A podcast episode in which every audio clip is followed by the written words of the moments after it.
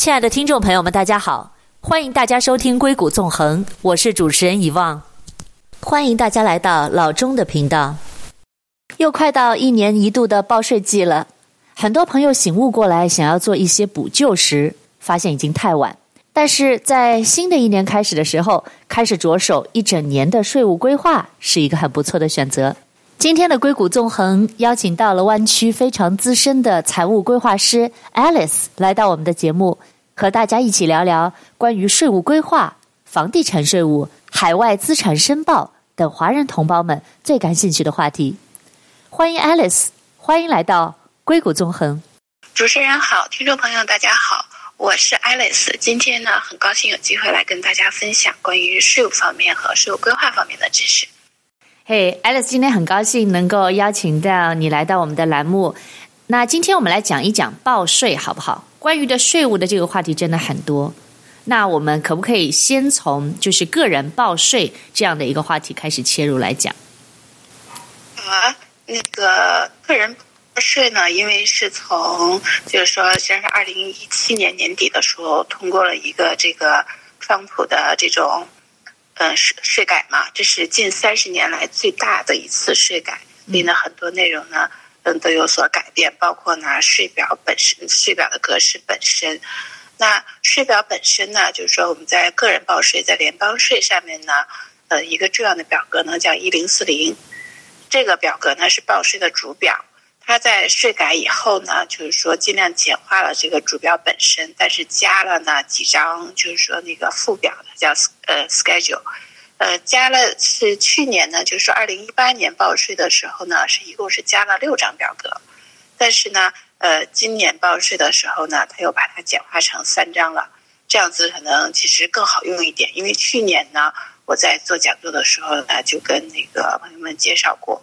嗯，它这个加了六张表格呢，本意呢是让这个税表简单一点，但是呢，因为主表上的内容太少，所以呢，很多人都要再附加这个六张的其中一张或者几张表格，反而让你的税表变得那个什么更复杂，而且呢，内容也不好找，你就要再去第二层里找，甚至于更多层次才能找到你你需要你想看的内容。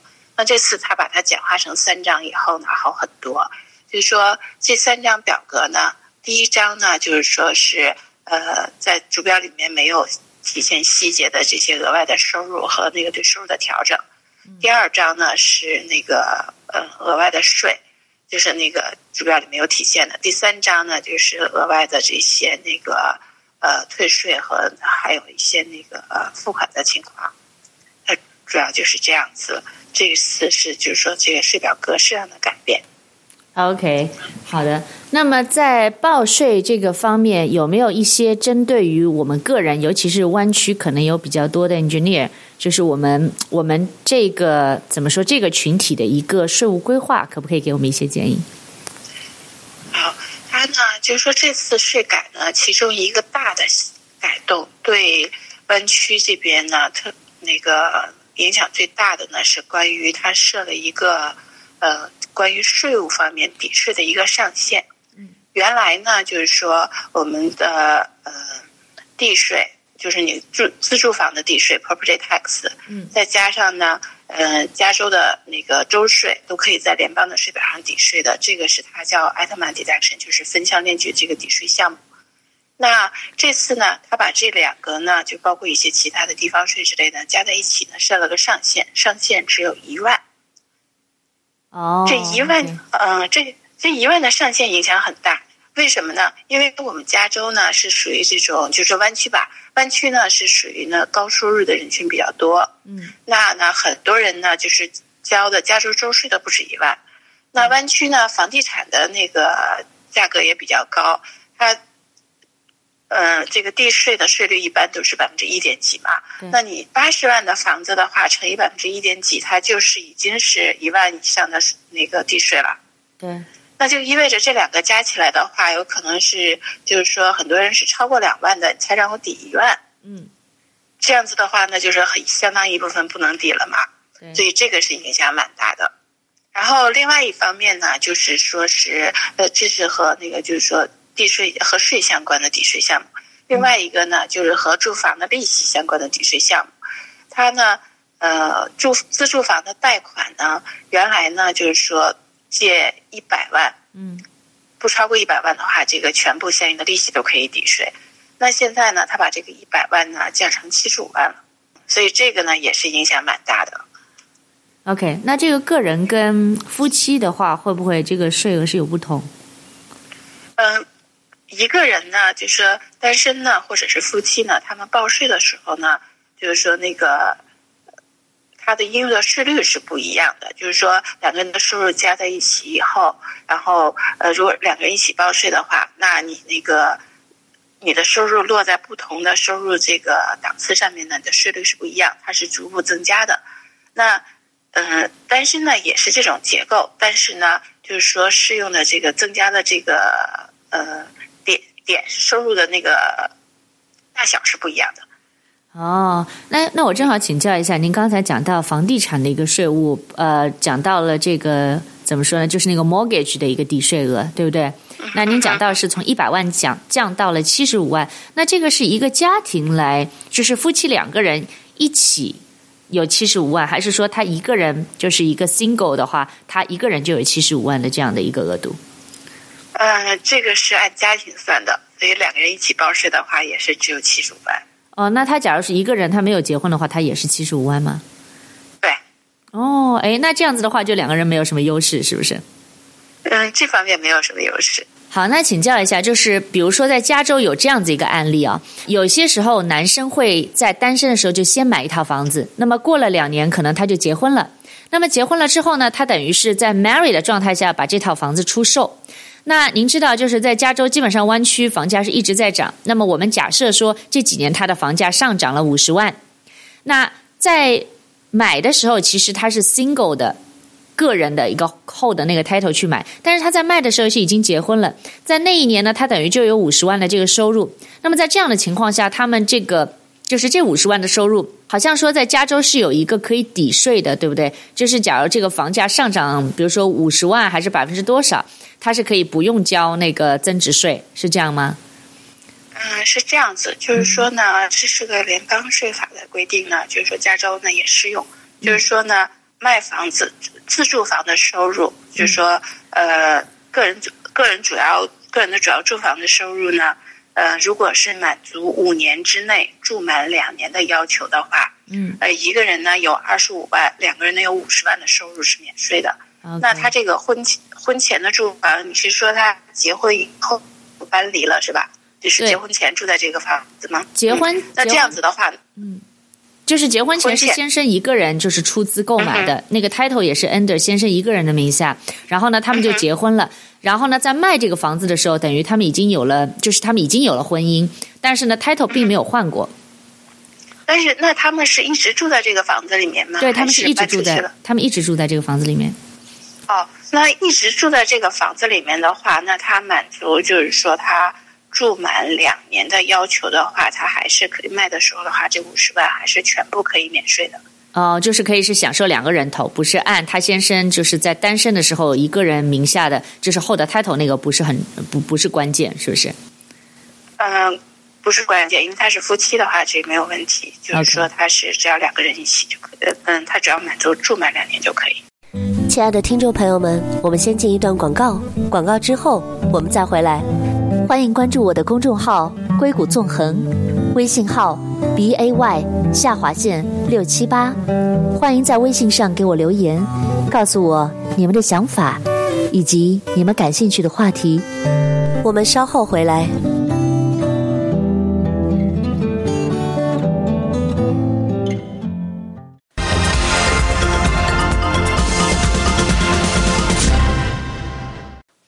回到硅谷纵横，我是主持人遗忘董。今天我们非常高兴的请到了湾区资深的税务规划师 Alice 来到我们的栏目，跟我们一起分享关于税务规划以及海外资产申报等华人非常关心的问题。那么在刚才的节目当中，Alice 有分享到了房产税的一些知识。刚才您说到的那个个人税务，包括个人税务的规划，您还有什么要补充的吗？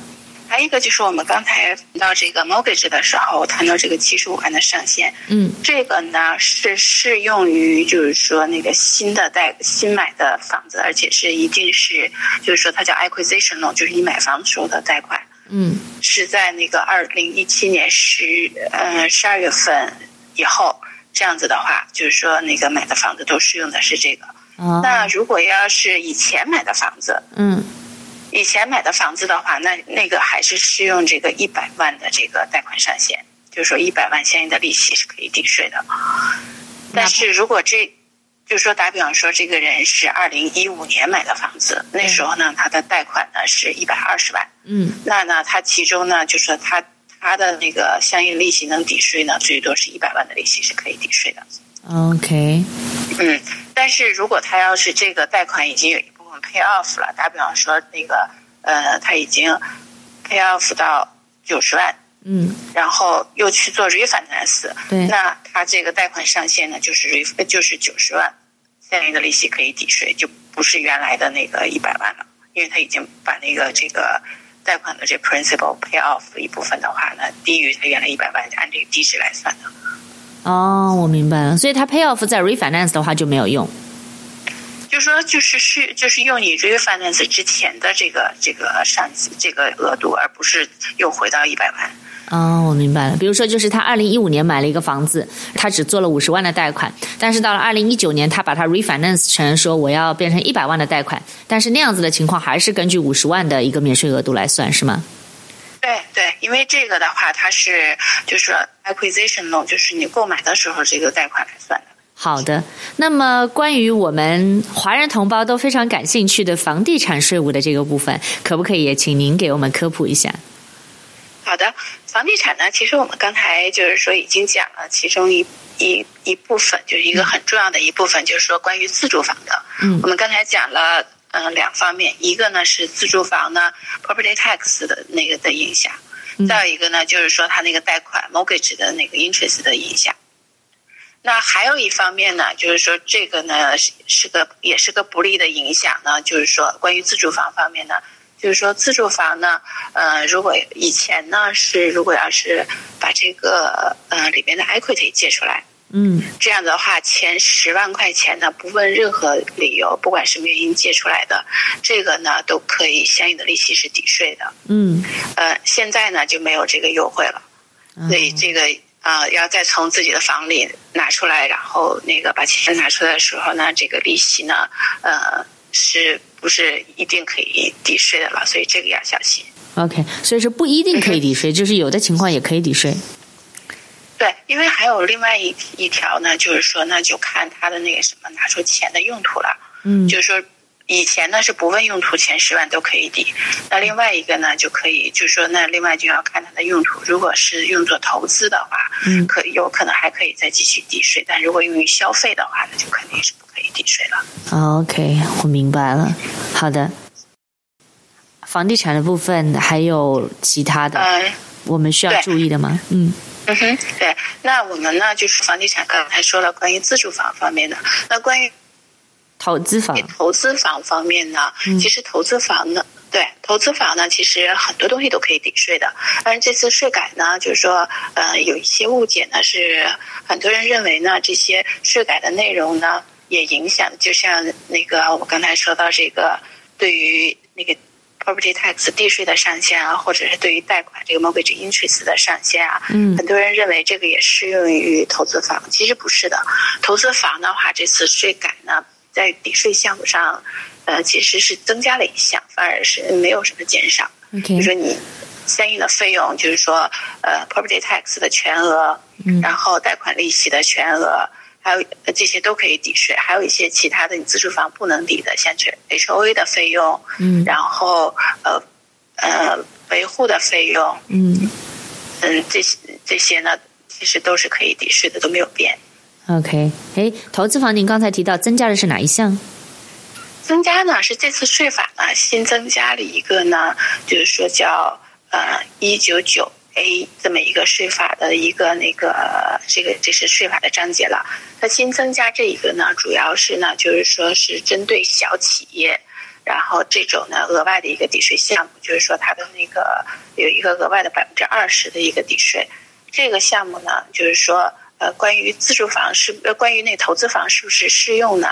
呃，后来呢，那个在这个章节推出以后呢，IRS 专门呢又给了一个 notice 给了一个，然后呢声明呢这个投资房也适用，所以这个呢反而是一个额外的抵税项。哦，这是个利好，嗯。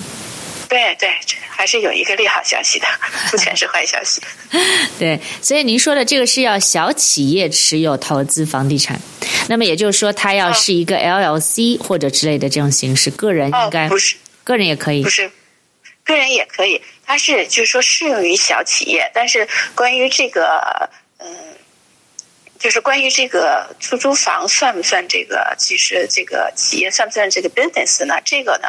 是税法原来不太明确的地方，所以呢，IRS 呢特别就是说又发了一个 notice，它呢是还是有一定要求的，就是说，呃，对于自住对于出租房呢，是，嗯、呃，它要求的话，那你在这个房子上面的话呢，这个管理什么这方面的各方面要花至少二十二百五十个小时，哦，这是一个要求，嗯，对。再有一个呢，就是你要有那个单独的这种，就是说记账的这种，嗯、就是嗯，把这个项目相应的项目都记清楚。嗯嗯，这样子的话，有可能是享受这二十呃二百二百五十个小时的这个呃呃不是二百五十个小时，有可能享受这百分之二十的这个额外的抵扣的。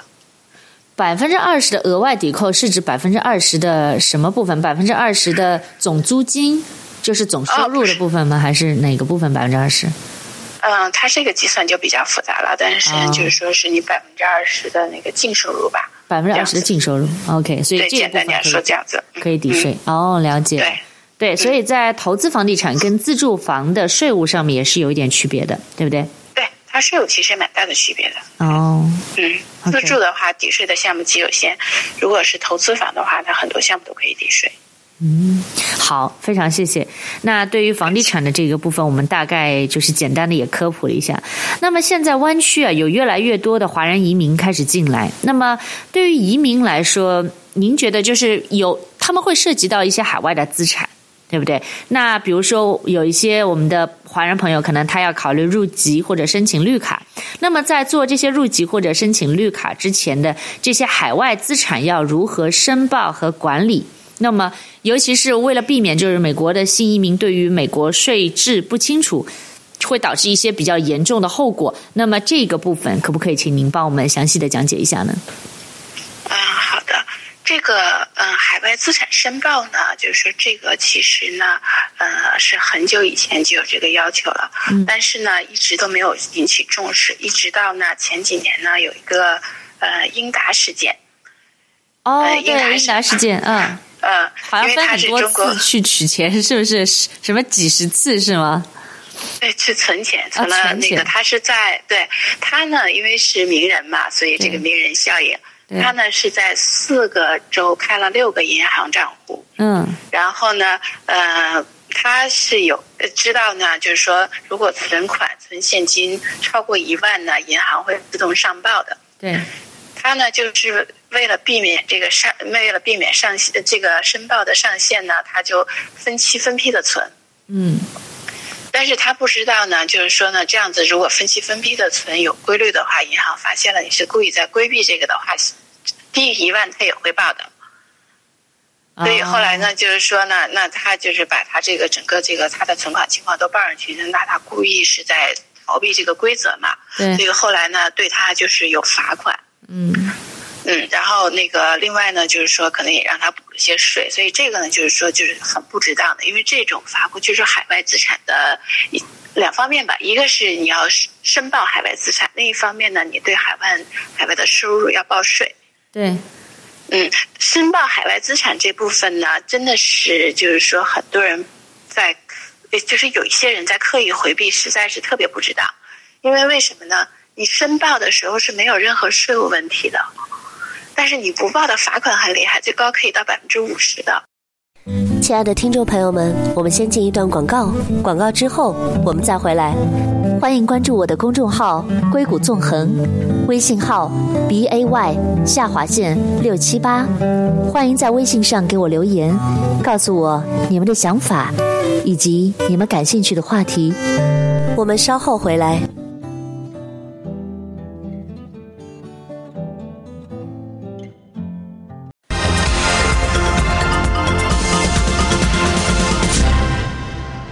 欢迎回到硅谷纵横，我是主持人遗忘董。那在今天的节目当中，我们很高兴地邀请到了湾区资深税务规划师 Alice 来到我们的栏目。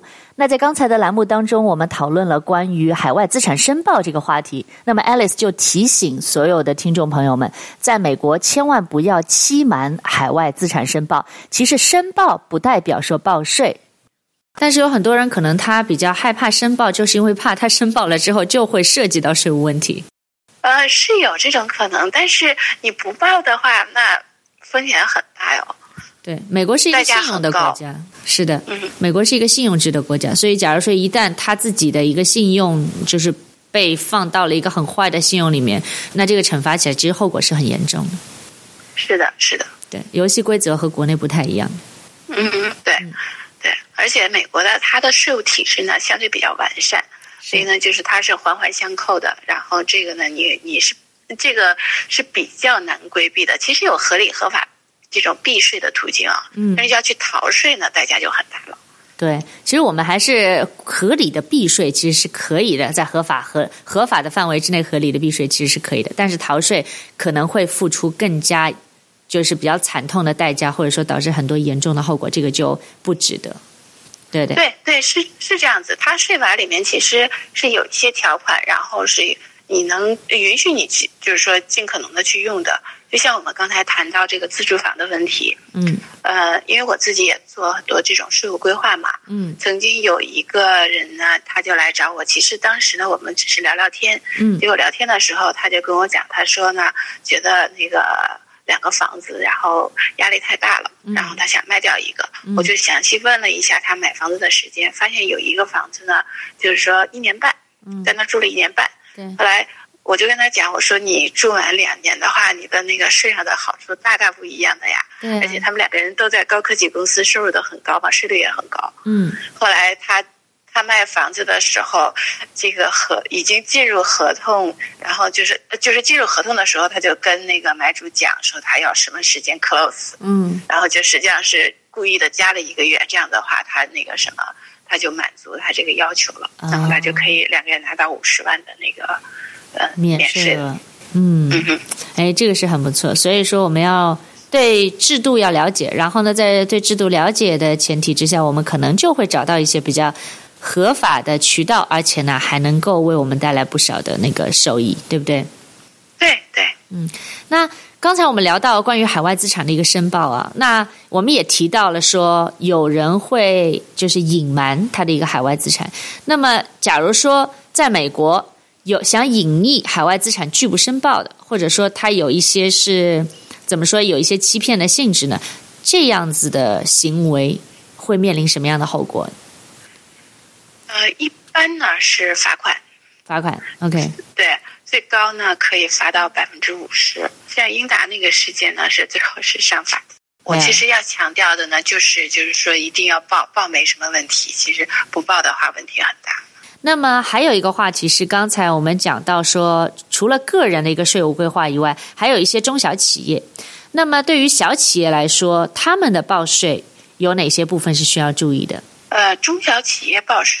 其实呢，呃，一个最重要的一点呢，就是说呢，他要这个要把他这些所有的呃相关的这些文件什么的整理的比较好一点，因为小企业嘛，可能人口人手不太够，嗯，那样子的话，就是说有的时候呢，可能就忽略了这些这些做账的什么这些问题。OK，那回头报税的时候呢，可能就是说本来可能有一些可以抵税的东西，但是没有单据。嗯，这样就比较困难。然后，呃，另外一个呢，就是说真审查起来的话，你自己也没有问题，没有数据来支撑嘛。嗯，这就比较亏。嗯那他如果平时能把这些做得好一点的话，那这样子的话，将来一个是啊，他报税的时候呢，不会到漏了这个漏了那个的。另外一个呢，真审查起来呢，他也不用担心什么，反正我是有是有理有据的嘛。嗯，好，那么。我们都知道哈，那个报税的季节就快要到了。那么很多人是在年底的时候才会想到说啊，我有一些东西我要 我要赶紧把它，比如说该抖内的抖内啊，该做一些什么规划的做一些什么规划。但其实现在我们是一年之初哦，这是一个很好的机会去做一个税务规划的一个时候。那对于我们个人的一个税务规划的部分，Alice，你有没有什么一些好的建议可以给到我们？嗯，其实你说的很对。这个税务规划呢，是一个就是全年的规划，不是一个是到年底的时候，十一、十二月份的时候那个临时抱佛脚的一个这么一个规划。嗯，那个呃，或者是有一些人呢，到了第二年报税的时候，一看哇，我怎么交这么多税？才想起来我我是不是可以做点什么？这个其实就太晚了。首先呢，就是说，呃，很多抵税当年抵税的项目呢，是要在十二月三十一号之前做的。嗯。那这个呢，如果错过了这个时间呢，像一些退休计划，像什么四零一 K 里要放多少钱的话，那这个错过这个时间点呢，那就只能是下一个年度了，这就没有办法。嗯，那另外一个呢，就是说呢，呃，这个这个中间呢，就是说这些当年抵税的项目呢，毕竟是有限。如果当年抵税你做不了什么的话，那就要想想办法怎么解决，就是说这个。呃，收入上面从收入上来解决。如果你不能从这个抵税项目上解决，就要从收入上来解决。嗯，那从收入上来解决的话，那这个也是一个长期的过程嘛。那就要想怎么样子能交呃能降低这个纳税的收入。OK，当然大家都希望钱赚的越多越好啦，对对吧？这没有错。但是呢，有些收入是交税的，有些收入是延税的，有些收入是免税的。嗯，那如果要是呃。你没有办法去更多的抵税的话，那是不是可以延税呢？然后或者是呢，是不是可以免税呢？对，那这个就是你要去去要要去考虑的内容了。是的，那有没有一些，比如说您做税务规划，或者说做这些税务的事务也很多年，非常有经验，可不可以给我们举几个例子？就是关于在个人报税的一些，比如说规划上。嗯，好啊，嗯，你像就是说。例如延税方面吧，延税方面呢，基本上呢都是退休计划相关的。嗯，公司这方面呢有四零一 K 啊，嗯，或者是那个这种非盈利机构呢，它是四零三 B，政府部门呢是四五七，这个呢都是就是说和这个你工作单位相关的一些那个呃退休计划。嗯。这里面呢，就是说你在往里放钱的时候呢，是呃里面赚的钱是不交税的，但是你在拿出来的时候呢是要交税，所以它是个延延税的这么一个项目。嗯嗯嗯，那那自己能做的呢和公司不相关的呢是一个 IRA。IRA OK。对，但是呢对 IRA 来说呢，就是说它有收入的要求，就是抵不抵税的话是有收入要求的，收入比较低的时候呢是可以。呃，抵税。如果收入高了的话，那你这里面放的钱呢就不能抵税了。哦，嗯，但是对对于企小企业呢，有可能可以设立一个 SEPA IRA，这种呢就是说是那个呃，也是就是说这里也是是在延税的项目里面的。今天因为时间的原因，我们就先到这里。在下期的节目当中，我们将继续邀请 Alice 做客硅谷纵横，跟我们继续分享关于税务的知识。欢迎大家关注我的公众号“硅谷纵横”，微信号 b a y 下划线六七八。欢迎大家在微信上给我留言，告诉我你们对节目的看法，以及你们感兴趣的话题。感谢大家收听《硅谷纵横》，我是以望，我们下次再见。